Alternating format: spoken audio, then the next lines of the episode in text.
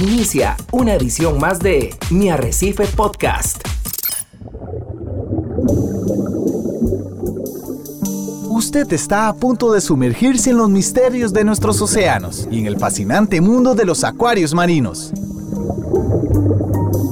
Esto es Acuariofilia Marina, un mundo marino en la radio gracias a la Asociación Costarricense de Acuariofilia Marina, una organización sin fines de lucro comprometida con el acuarismo responsable y profesional.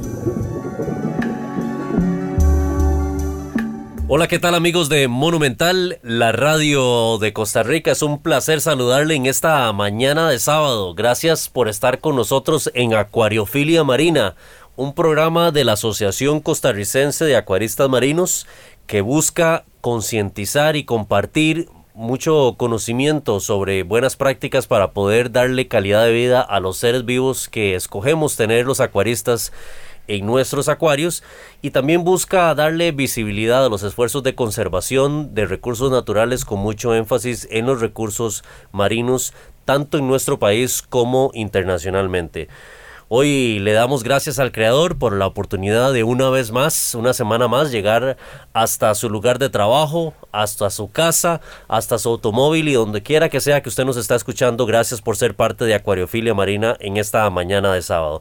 Ya bien acomodados, por supuesto bien acompañados en el Control Master Monumental por don Cristian Hernández. Don Hernán Azofeifa también aquí como coproductor del programa, ya tomándose un cafecito y disfrutando de todo lo que tiene que ver con acuariofilia marina. Muy buenos días Ricardo y está buenísimo este café que hoy nos han regalado. Un saludo a todos ustedes que nos acompañan como es habitual los días sábados. Muchas gracias por estar acompañándonos en Acuariofilia Marina desde su casa, desde su lugar de trabajo, desde sus vehículos y que aquellos que son acuaristas pues hoy saquen provecho del día sábado para atender adecuadamente sus eh, acuarios, proceder a las limpiezas rutinarias, medición de parámetros, control de nutrientes, en fin, bastantes cosas de las que hacemos porque lo importante es la calidad del agua. Y hoy vamos a conversar de otro elemento que es muy importante para la buena salud de nuestros peces. Vamos a alejarnos a veces de la frecuencia que tenemos con temas relacionados con corales y vamos a hablar hoy un poquito del alimento de los peces. Sí, es un programa que se las trae muy interesante. Y gustó mucho, don Hernán, que el programa pasado hiciéramos inclusive una, una rifa, eh, cortesía de Riffers Costa Rica y de Azocam y dicen los conocedores del fútbol que equipo que gana no se cambia. Así que hoy hemos invitado nuevamente a dos de nuestros asociados, a don Alex Marín y a don Charlie Bustos, que también estuvieron con nosotros la semana pasada en el programa que hicimos sobre las algas y que hoy nos acompañan no solamente para compartir este tema sobre la correcta alimentación de los peces, sino también porque traen más premios para rifar y porque hoy también tenemos una pregunta interesantísima para que usted que nos escucha se vaya al Facebook de Azocam. Ya tenemos la pregunta eh, posteada, publicada ahí en el Facebook. Está facilísima para que usted pueda contestar. Tiene tiempo hasta las 12, mediodía, para poder contestar esa pregunta. Y en la tarde estaremos anunciando los ganadores. Así que Don Charlie Bustos y don Alex Marín, muy buenos días y cuéntenos qué sorpresa trae hoy Riffers Costa Rica para las personas que nos están escuchando y cuál es la pregunta para que se vayan preparando de una vez. Bueno, muy buenos días compañeros, un placer estar por acá nuevamente. Saludos a don Hernán, Ricardo, Charlie. Este, y sí, ahí traemos otros regalitos para la gente este, que nos escucha. Eh, la pregunta va a ser muy sencilla. Este, y va a ser esta.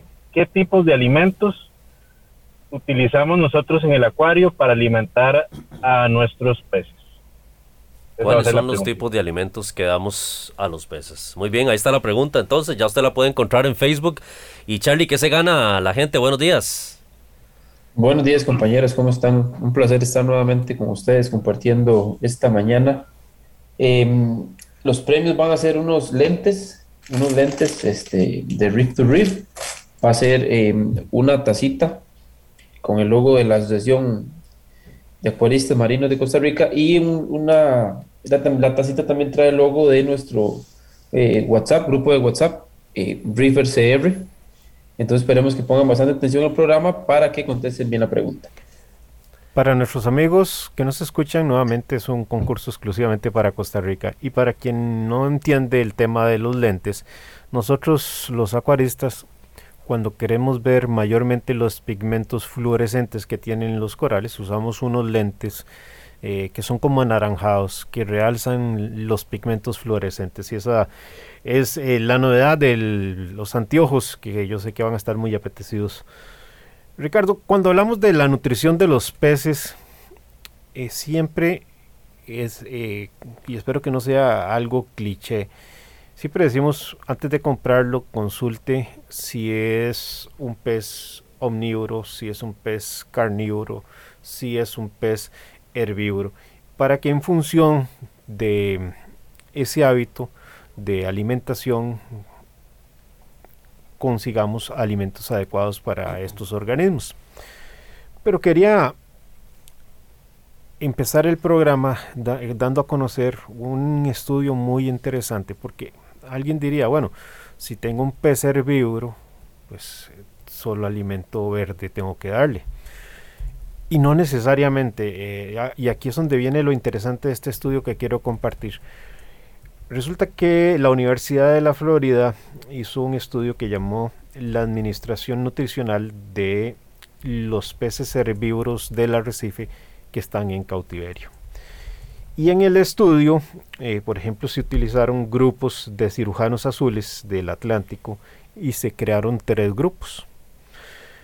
Eh, en el primer, el primer grupo de estos cirujanos fue alimentado exclusivamente con alga de la, de la familia ulva, que uno diría, perfecto, son cirujanos, son herbívoros y van a tener una buena alimentación con el alga ulva.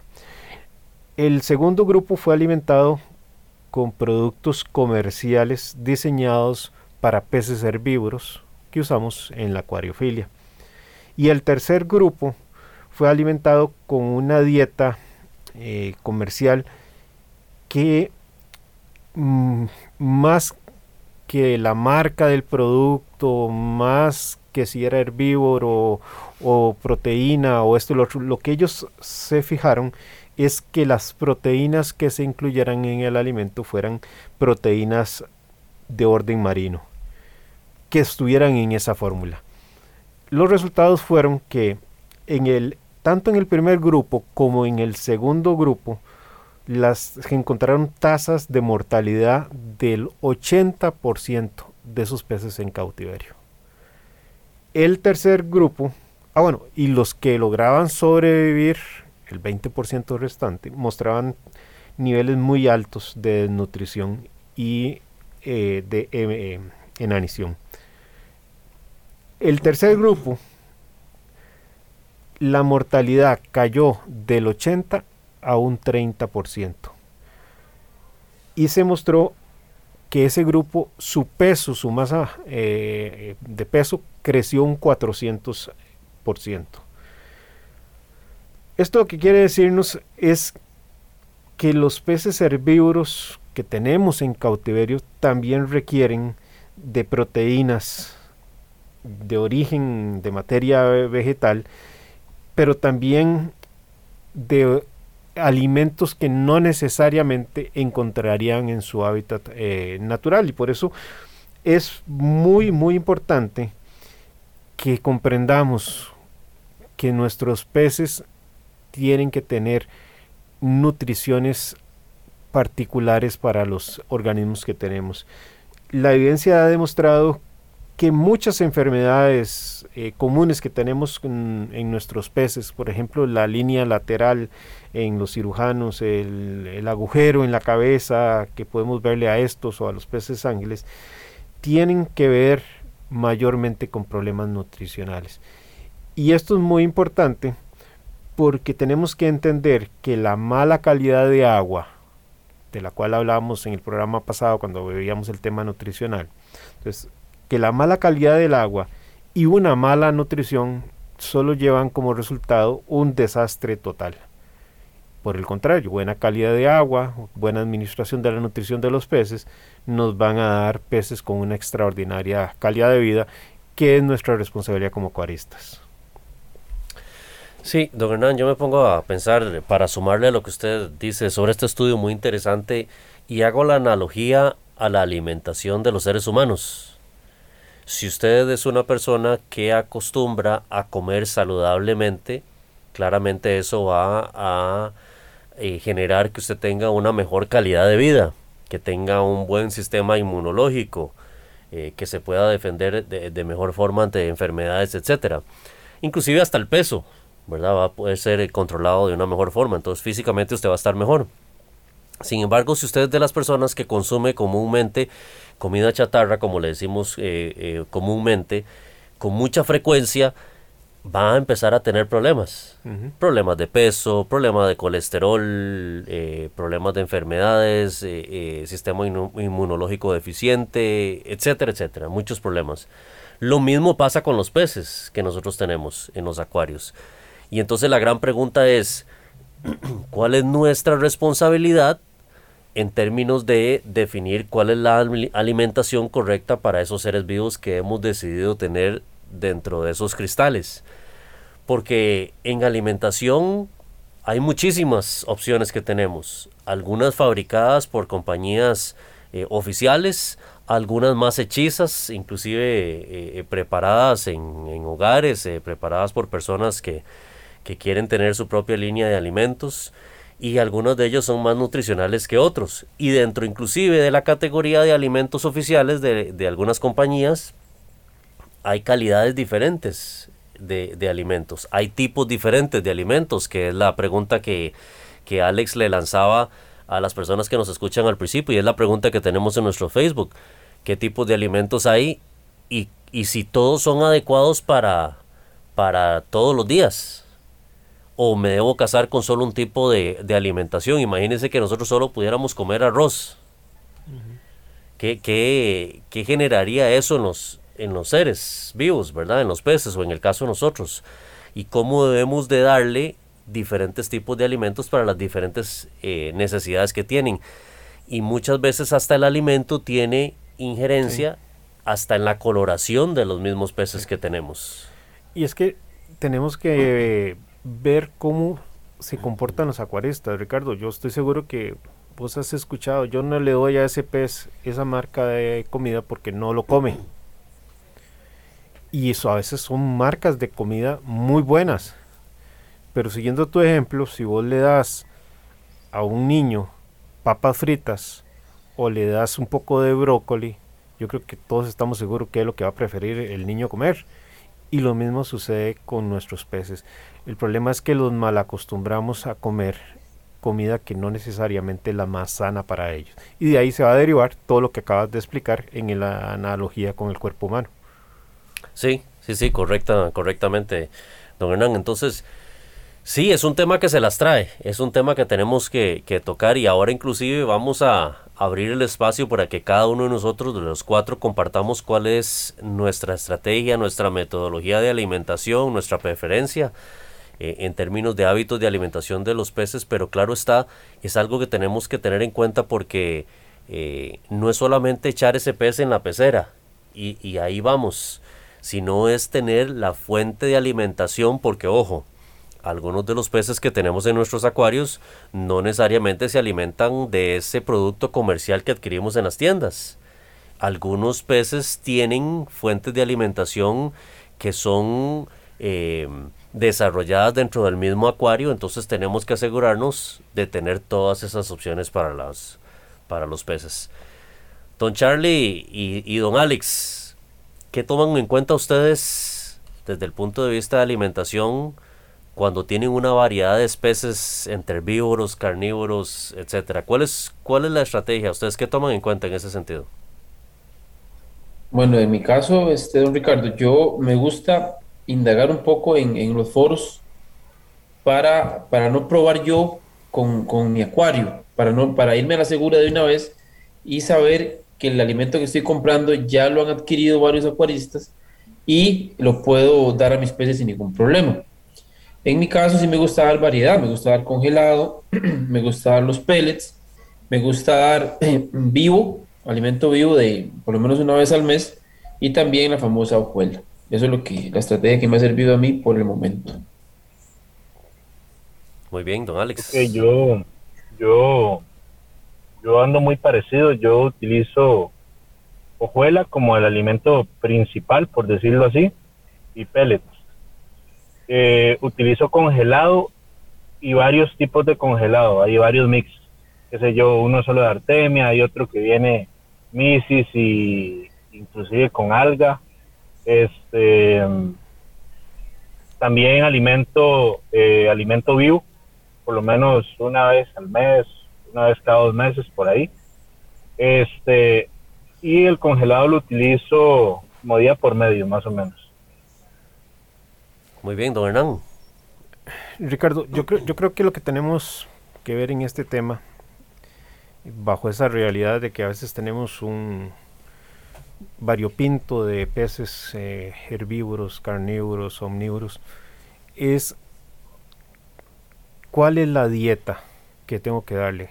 Porque pueden haber herbívoros, pero sus necesidades pueden, pueden variar. Entonces, yo, yo quisiera aprovechar el programa de hoy para que la gente tenga un poquito más de criterio a la hora de ir a una tienda, no solo preguntar si este es un pez herbívoro, carnívoro, omnívoro, etcétera, y coger un frasco y ver eh, la anotación en cuanto a cómo está compuesto, sino que pueda contrastarlo a la luz de un poco de información que yo creo que tal vez podamos brindarles el día de hoy. Lo que tenemos que tener presente ya quedó claro alimentar por alimentar no tiene sentido. Y poníamos el caso del chiquito que le podemos dar papas fritas o le podemos dar brócolis, que es lo más sano para él. En cualquiera de los dos casos lo vamos a alimentar, pero uno va a ser nutricionalmente correcto y el otro no necesariamente. Entonces tenemos que entender que los nutrientes que hablábamos en el programa anterior y hablábamos que las cargas de fosfatos y de los nitratos estaban presentes eh, precisamente en los alimentos, van a ser fundamentales para los peces, porque esos nutrientes son los que le van a generar al pez la energía para todos sus procesos, desde poder eh, crecer, eh, estar con un sistema inmunológico robusto, etcétera. Entonces, cuando hablamos de nutrientes, tenemos que entender varios conceptos. Tenemos primero las proteínas, que es lo de las, del reglón de nutrientes, eh, uno por no decir el más importante, porque es fundamental para mantener el crecimiento. La cantidad de proteína puede variar en los peces. Y por eso yo hacía el apunte. Puede ser que un carnívoro requiera más proteína versus el, el, herbívoro. Y dentro de un herbívoro unos requieran más y otros requieran menos proteínas. Pero lo cierto del caso es que todos los peces van a requerir algún nivel de proteínas en sus dietas. La proteína tenemos que tener claro que lo importante es que se compone de varios tipos de aminoácidos. De hecho, hay 10 que son absolutamente necesarios o llamados esenciales para que realmente exista una dieta saludable en, los peces.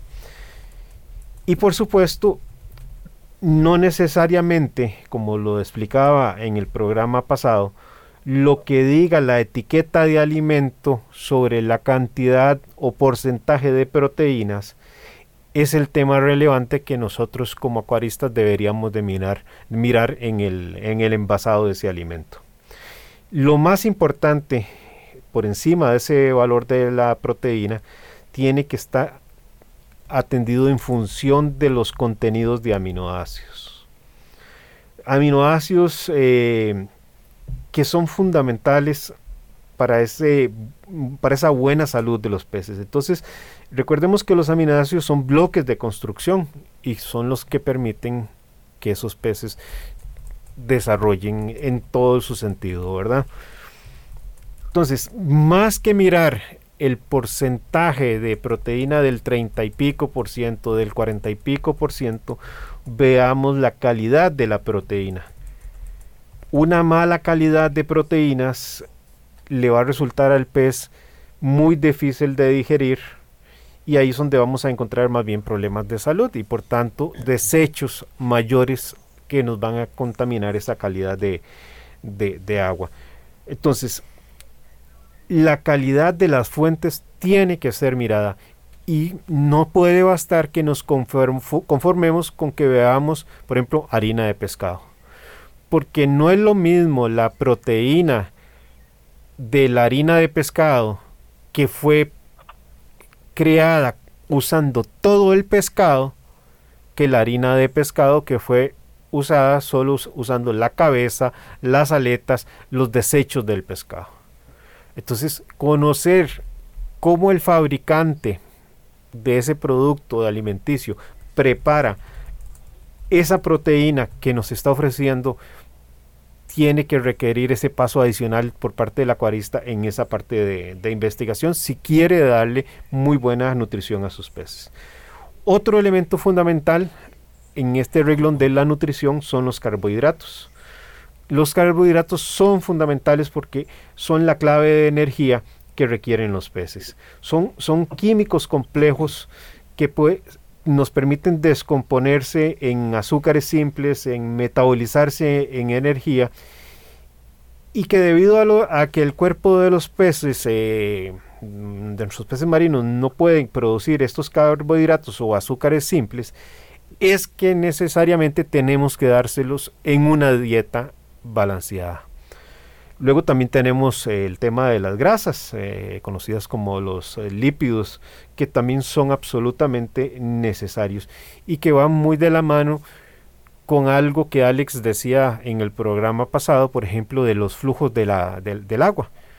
Nada hacemos con engordar peces, por ejemplo, imaginémonos cirujanos que nadan en su ambiente natural kilómetros de kilómetros de kilómetros en mar abierto y nosotros los tenemos en acuarios cerrados donde los estamos poniendo obesos porque no hay flujo de agua que creen resistencia para que ellos naden contracorriente y hagan ese ejercicio que vos hablabas sobre el sedentarismo en el ser humano.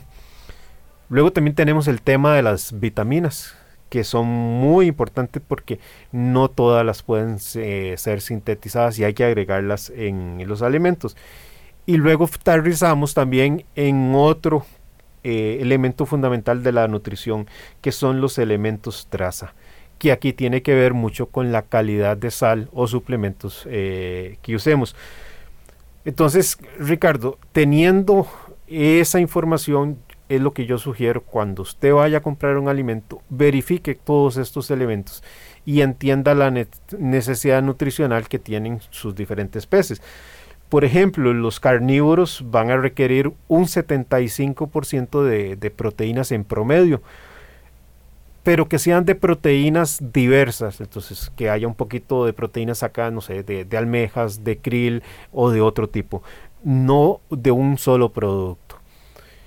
Eh, el caso de los herbívoros, de 35% a 40% su dieta tiene que estar compuesta por eh, los contenidos vegetales. Y el resto lo van a obtener del plancton marino, de las algas eh, y del, del krill. Hay que tener aquí cuidado que tratándose de herbívoros, los alimentos que no son buenos y que se venden para nuestros peces, tienen un serio problema porque utilizan fuentes de materia vegetal que tienen celulosa muy gruesa, muy fuerte. Y cuando hablamos de los alimentos de origen marino, esa celulosa o no existe o es muy fácil de digerir para nuestros peces. Entonces, a nivel de su desarrollo evolutivo, ellos no aprendieron a, a metabolizar la celulosa, no sé, que pueda generarle la, soya, por ejemplo, la fibra que, está presente en, la soya. Y eso les va a traer problemas eh, gastrointestinales. Y por supuesto también tenemos la, la categoría de los omnívoros, donde eh, van a requerir la presencia de vegetal como de carne. Y el 35% de las proteínas provienen de eh, los eh, la parte de, los, de las carnes.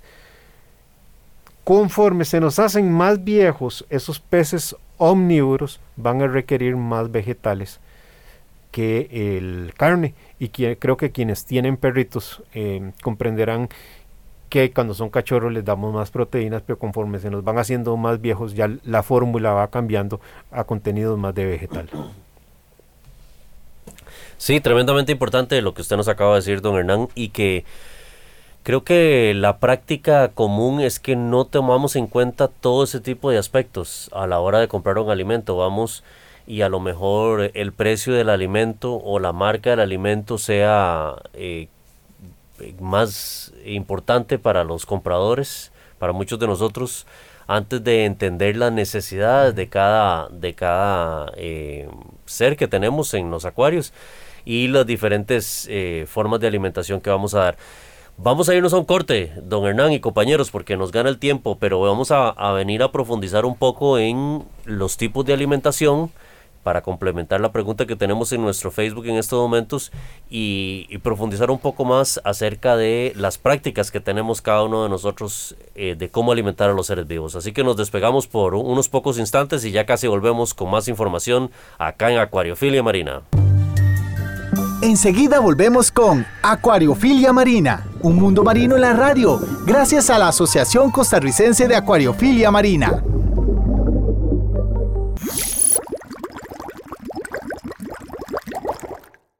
Mi Arrecife Podcast. Estamos de regreso en Acuariofilia Marina, hoy hablando sobre la correcta alimentación, la buena nutrición, redundancia un poquito, para la buena salud de nuestros peces en los acuarios. Sí, don Hernán, yo quería complementar a, lo que hablaban Alex y Charlie acerca de sus métodos de alimentación. A ver, hay que entender también un aspecto interesante a veces nosotros decimos, bueno, yo le quiero dar una vez al día alimentación a los peces, pero hay algunos que por su proceso metabólico requieren de más veces, inclusive al día. un ejemplo de eso son las antias, Correcto. ¿verdad? Que son peces muy activos que requieren de tener un alimento más constante. Yo les, les confieso, compañeros, yo la forma en la que alimento a mis peces me, me apoyo en un alimentador automático eh, desde hace varios años tengo esa práctica y me ha servido bastante para poder despegarme un poco de, las, de los procesos diarios de mantenimiento del acuario. Entonces yo dos veces al día les doy alimentación de pellets, que son las clásicas bolitas que utilizamos de, de alimentos. Eh, complemento, eso, eso se los doy dos veces al día y complemento con alga nori. ¿Por qué? Porque yo tengo eh, muchos, muchos cirujanos y muchos ángeles.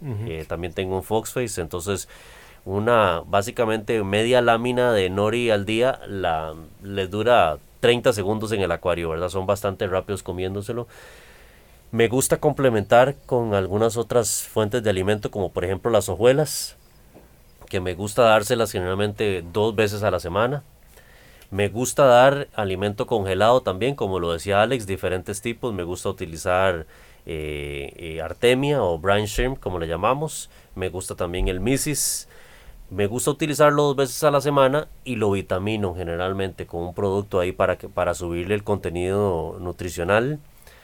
Eh, también dos veces a la semana que lo reemplazo de nuevo cuando utilizo alimento congelado o, el, el, mastic, por ejemplo, que es un, un, alimento preparado en masa que me gusta utilizarlo, también lo, lo vitamino.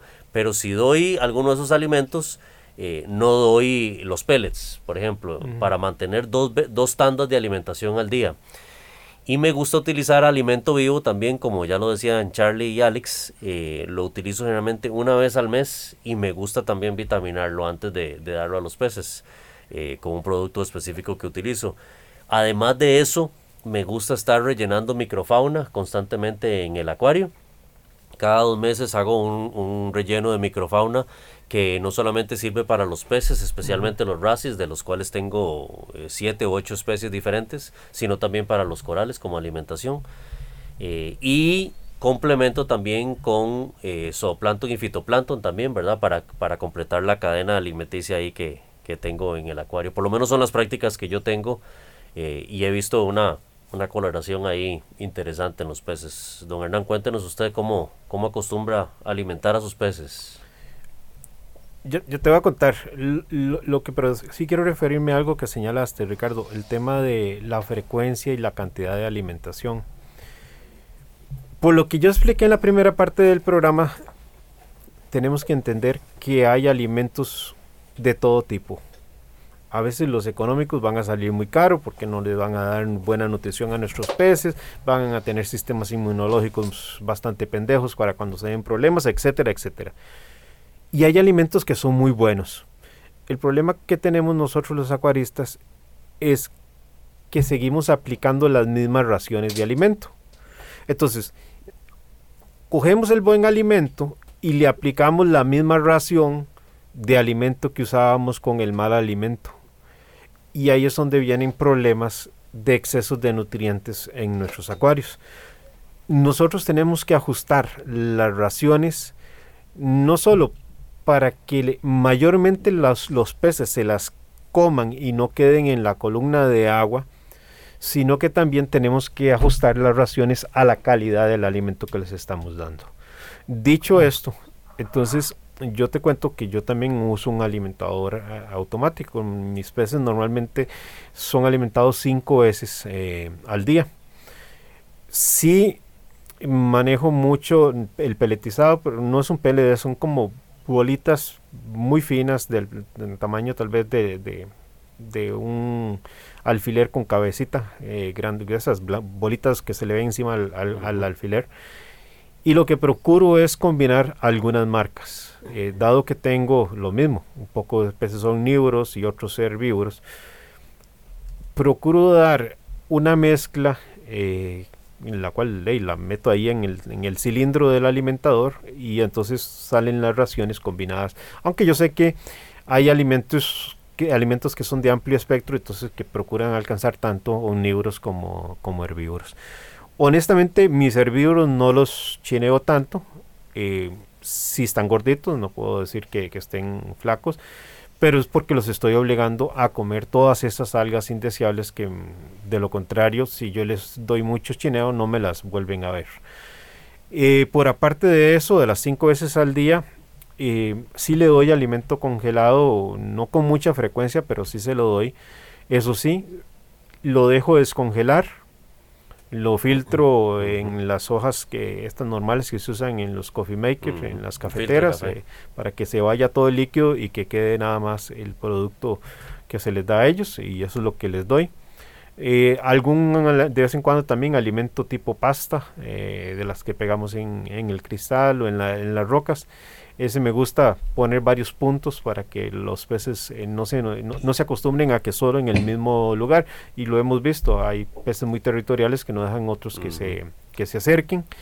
Eh, las algas, de vez en cuando, no muy frecuente por lo que explicaba de los herbívoros. Eh, y fuera de eso, Ricardo, el tema de la alimentación viva yo creo que eso sí es algo que sí le meto bastante cariño. Me gusta constantemente estar eh, metiendo variedades diferentes de zooplancton. La ventaja que tiene eso, bueno, partiendo de que uno compre zooplancton y fitoplancton de calidad, porque lo contrario el líquido que estás eh, metiendo eh, podría hacer más daño que bien. Lo importante es que uno puede meter y meter que mientras esté vivo no va a generar ningún problema de eh, nutrientes, porque mientras esté vivo el organismo más bien va a comer todos los desechos. Y todas esas larvas o ese mismo zooplancton vivo que logra ser atrapado por los corales y los peces es una comida que es eh, totalmente nutritiva para ellos. Y quienes tienen peces como tipo eh, las antillas que vos mencionaste, yo también tengo como cuatro antillas, tenemos que entender que son peces que constantemente tienen que estar siendo alimentados. Entonces, el, hecho que tengamos zooplancton vivo y que tengan frecuencia de alimentación a través de los instrumentos que hoy están disponibles, como los alimentadores automáticos, facilitan muchísimo el poder tener peces muy sanos. A tal punto que cuando inclusive puedes tener un pequeño brote de leak, el pez solito sale adelante porque tiene un sistema inmunológico bien robusto. Muy bien, no, excelente. Alex y, Charlie, ustedes han visto estas consultas en sus, en sus grupos de WhatsApp, son comunes. ¿Cuánto le doy de comer a los peces? ¿Cuándo es suficiente? Y la otra pregunta ahí interesante y hasta polémica muchas veces, ¿será que le agrego ajo a la comida? ¿Qué, piensan ustedes? Eh, bueno, yo eh, sí, yo le doy de comer dos veces al día a, los peces. Este, automáticamente le, con, un, alimentador al mediodía le doy pellets. Ahí hago un poquito lo de don Hernán, pellets de espirulina y pellets eh, de los normales, para que los herbívoros coman un poquito de lo de ellos. En la noche sí me gusta darle yo manualmente, porque a mí sí me gusta comer y me, eh, a mí sí me gusta verlos comer y, y también eso me ayuda a ver si todos están comiendo eh, de paso. Que eso es un punto importantísimo, em, Alex, es un indicativo inclusive si hay algún problema con los peces. Correcto, e, eso sí, es una parte como mía, muy mía del hecho de llegar y ver que todos coman y, parte del disfrute, lógicamente, del tanque de uno. Este, em, el congelado que mencionaba anteriormente lo doy de día por medio, más que todo, porque me gustaría darle todos los días, pero por el tema de los nutrientes no, más que todo por la por la Cooperman, este, trato de darle día por medio, este, para que para que ella siempre tenga que comer, si no hay mucha hay, o no está comiendo mucha aptapsia, lógicamente le, le reduzco un poco, si si si si no hay nada, pues le, le sumo más. Este, lo de las cantidades va muy de la mano, en mi caso, de lo que yo veo cuando comen. O sea, yo sé que el peso usted le echa un minuto, medio tarro y al otro medio minuto también quiere seguir dándole. Pero los míos, no sé si es por la variedad o qué, yo sí he notado que, llega un punto donde más bien dejan que la abuela ande por todo lado, como que ya dijeron, ya, ya estoy lleno y listo. Entonces sí, sí, sí lo controlo de esa manera. Cantidad yo creo que va a depender mucho de las especies que cada quien tenga y, de, de las dietas de cada uno, pero cuando yo lo hago manual, por lo, por lo menos me doy cuenta qué come cada uno o por qué lado se inclina más el otro. Tengo cinco cirujanos en, en 100 galones y, y yo veo que la, de los cinco, por lo menos tres, cuatro siempre andan controlando lo que es tema de algas entonces, me imagino que por ahí pasan, pasan bien alimentaditos también. Don Charlie. Sí. Richard, este, bueno, usted, usted preguntaba sobre lo de los grupos. En los grupos más que todo este, hacen estas preguntas. Usualmente esas preguntas se las hacen a, los dueños de acuarios, a que los atienden a los acuarios, que, cuál es el mejor alimento que les pueden dar. Tal vez no lo consultan mucho en, en los grupos de WhatsApp. Lo que sí consultan es cuando tienen el pez enfermo consultan mucho que tengo el pez con IC, eh, que qué puedo hacer, porque mucha gente se preocupa y ahora que los peces están tan caros, no quieren perderlos. Entonces eh, hay quienes recomiendan que, les dé ajo, hay quienes recomiendan que sobrealimenten, pero a mí lo que me gusta recomendar es que el pez tiene que salir adelante y eh, casi que por sí mismo, este, darles de comer igual que siempre, si se puede, recomiendan un poco de ajo para, para que les abra el apetito, pero ya hay alimentos que vienen, vienen remojados, eh, vienen con un poco de sabor a ajo. Entonces a mí no me gusta recomendar el ajo. No sé a usted si le gusta darles ajo. Sí, eh, yo creo que estás tocando un punto importante. De hecho, era la, la pregunta que quería abrir seguidamente. Es si la alimentación de un pez en cuarentena o en tanque de hospital debe ser diferente a la, a la común que nosotros le damos en, forma diaria. Y para contestar la pregunta que hacías directamente del ajo, yo particularmente no tengo la práctica de agregarle ajo al, alimento, que personalmente creo que más que una solución curativa eh, o un elixir que se utiliza en el ajo, es más para atraer el pez por el aroma y el sabor que pueda tener el ajo. Entonces yo eh, particularmente no lo uso. Además de que eh, creo que el ajo tiende a poner un poco grasosa el alimento y el agua cuando lo combinas. Entonces yo trato de evitarlo por lo menos. Pero volviendo al, al punto ese, compañeros, ¿qué tipo de alimentación utilizan ustedes en cuarentena? o cuando el pez está enfermo en un tanque de hospital, ¿modifican la alimentación o utilizan la misma? Ricardo, yo creo que tenemos que entender que hay peces que hoy día son cultivados y por tanto desde que nacen prácticamente eh, aprenden a comer alimentos comerciales y hay otros peces que vienen dentro de las cuotas que eh, los países manejan en, el entorno de, la regulación de CITES. Si son peces que vienen producto de esas cuotas que tienen de control de vida silvestre, eh, control de poblaciones, yo por lo menos lo que recomendaría es que durante la cuarentena sí hay que procurar darle un alimento lo más cercano a su entorno natural. Entonces sí, el uso de alimentos tal vez vivos eh, va a ser muy importante para, según la variedad que se tenga de, peces. Eh, por supuesto que habrán otros que son herbívoros, entonces habrá que optar por alimentos eh, de tipo vegetal que sean normales para ellos. Para crearles la transición hacia, hacia el alimento comercial y efectivamente mantenerlos aparte en un acuario de cuarentena porque si lo ponemos en el acuario comunitario difícilmente van a poder recuperarse de todo el estrés del transporte, de levantar defensas. Eh, la cuarentena no solo es para ver si tienen enfermedades, es para que el pez se recupere y cuando entre al acuario comunitario tenga las mejores probabilidades porque está al 100% recuperado. Y eso significa alimentación, mejorar su sistema inmunológico. Entonces, hay peces que vamos a tener que inicialmente trabajarlos con alimento vivo, posteriormente probablemente por algún alimento intermedio entre seco y vivo y ahí van a haber alimentos en suspensión, por ejemplo, krill que viene en soluciones acuosas o eh, alimento congelado, ya no necesariamente vivo. Y ahí ir haciendo transiciones, agregando poco a poco una mayor cantidad de alimentación seco, hasta que ya aprenda a comer bien, que lo veamos bien gordito, bien fortalecido, para dar su paso al acuario comunitario.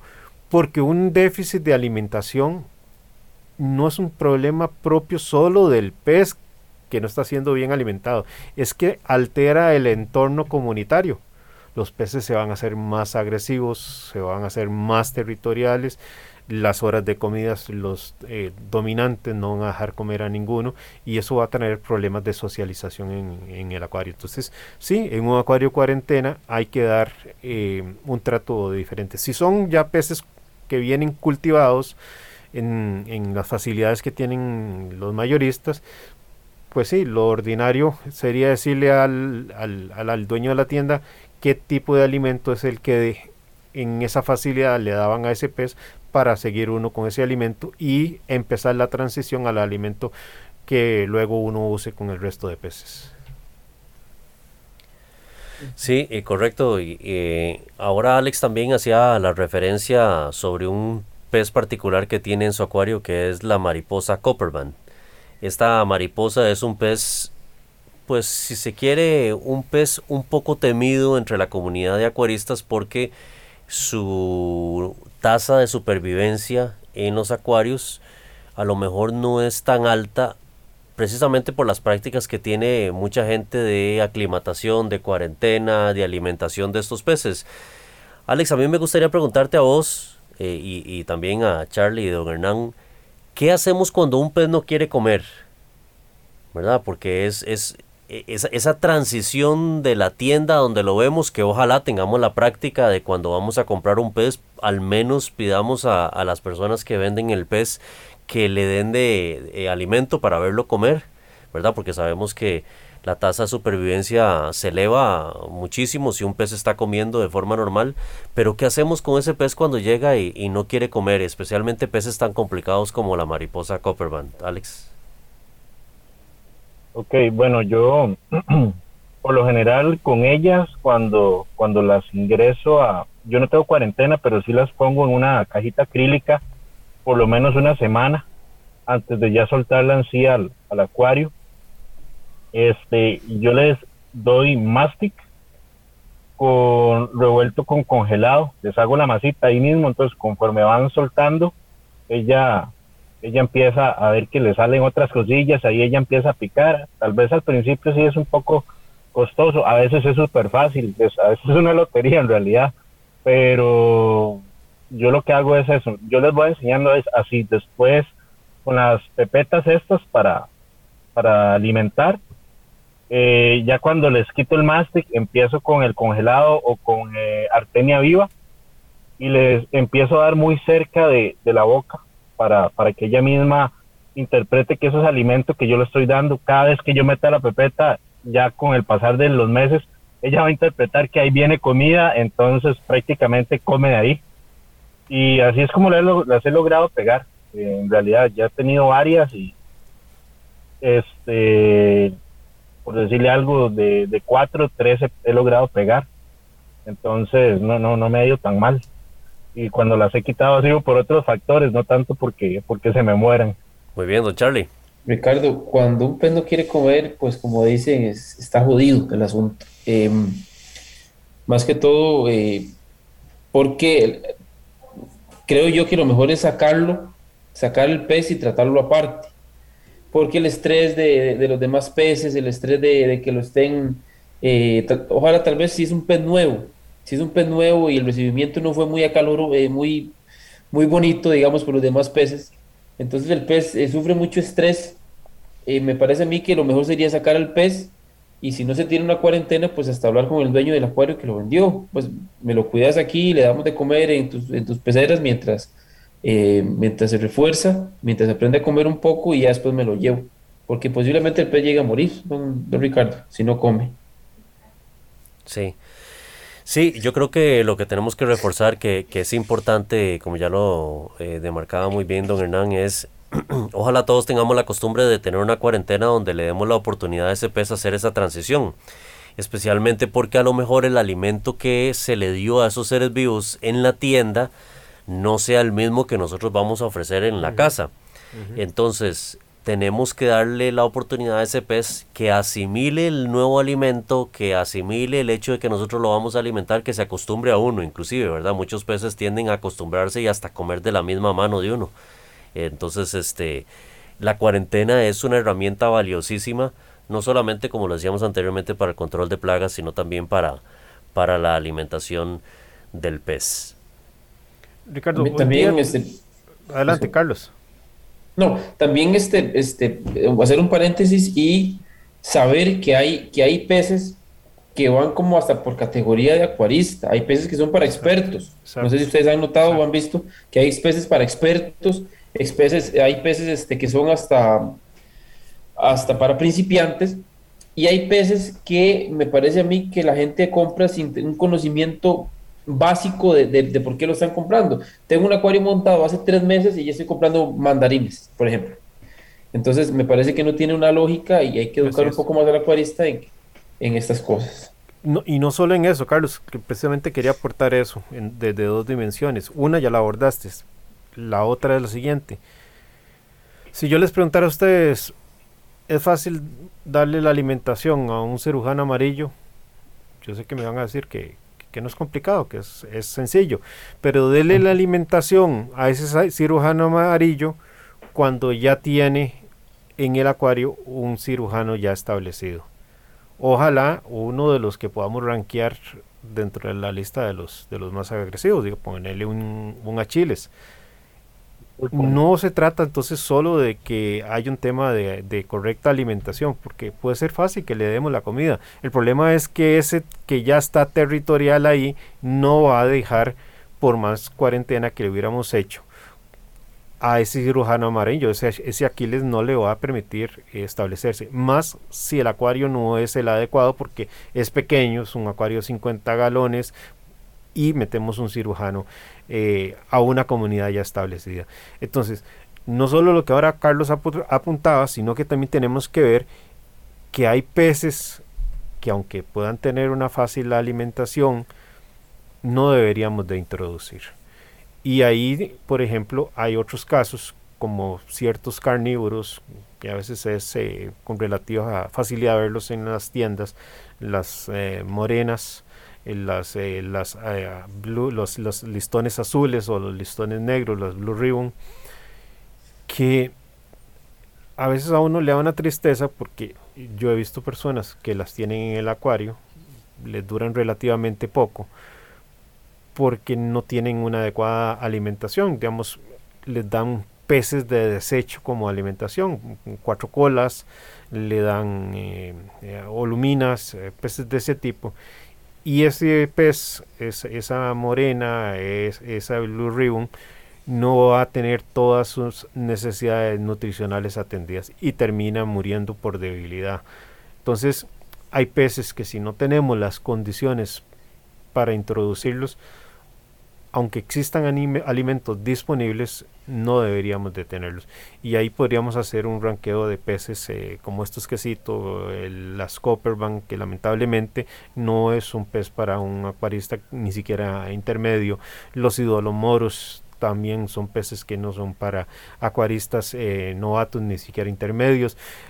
Podemos tener brassers o lábridos y si ya tenemos labrios establecidos, quienes eh, les gustan los labrios, como el caso tuyo Ricardo, pueden dar fe de lo complicado que es meter nuevos labrios.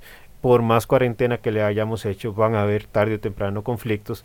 Y ese labrio de, dejamos de verlo y resulta que tiene dos meses enterrado en la arena por temor a salir y lo terminamos perdiendo.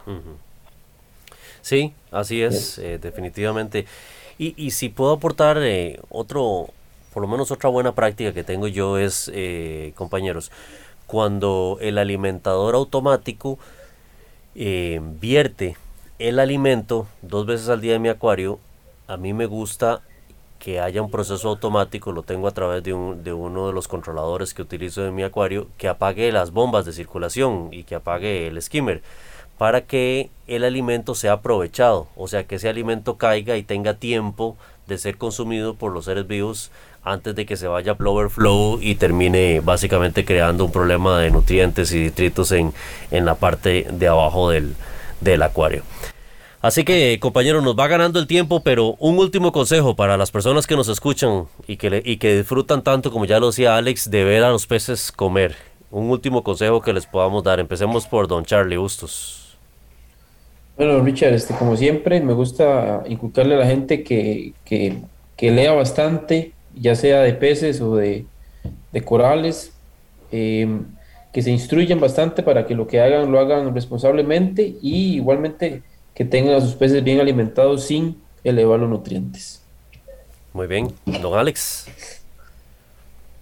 Este, bueno, a mí me gustaría eh, decirles que ojalá cuando adquieran un, pez en cualquier tienda hayan investigado antes sobre el mismo, eh, las, sus dietas, este, sus comportamientos también eh, a futuro con otros peces que quizás ya tengan para que sepan qué alimentos tienen que darles y, y así mantener controlada esa, esa parte de la dieta de esos seres vivos. Muy bien, don Hernán. Ricardo, yo les diría que tengamos la mente muy abierta, que sigamos investigando, sigamos estudiando.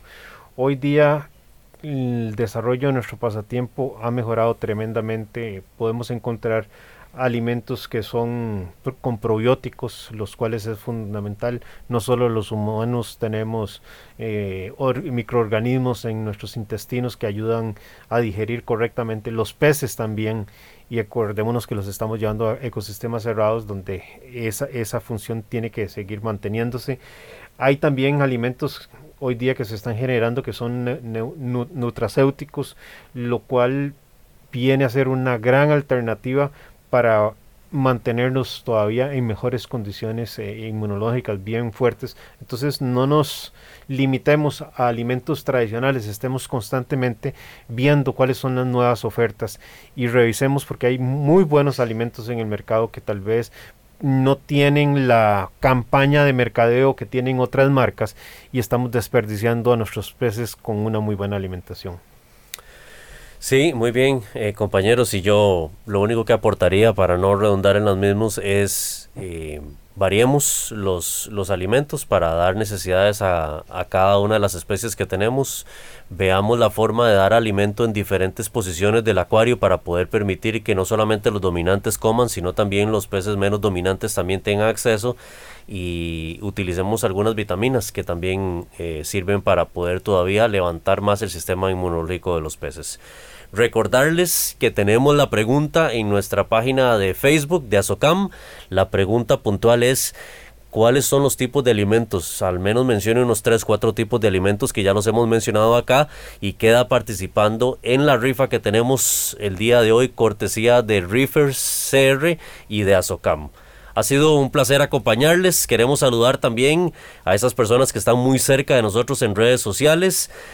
enviarle un caluroso saludo a Milania Rocha, a Wilbert Arroyo, a Luis Ángel, a Mauricio Solano, a Martin Richards y Ángel Pame. Muchísimas gracias por estar en compañía de nosotros en las redes sociales y gracias a todos ustedes por estar también en compañías de Radio Monumental. Gracias por ser parte de Acuariofilia Marina y permitirnos entrar en este espacio de sábado en la mañana al lugar donde usted se encuentre, ya sea su hogar, su lugar de trabajo o su automóvil. Continúe en compañía de la Radio de Costa Rica 93.5 de la frecuencia modulada. Acuariofilia Marina, un mundo marino en la radio, gracias a la Asociación Costarricense de Acuariofilia Marina. Mi Arrecife Podcast.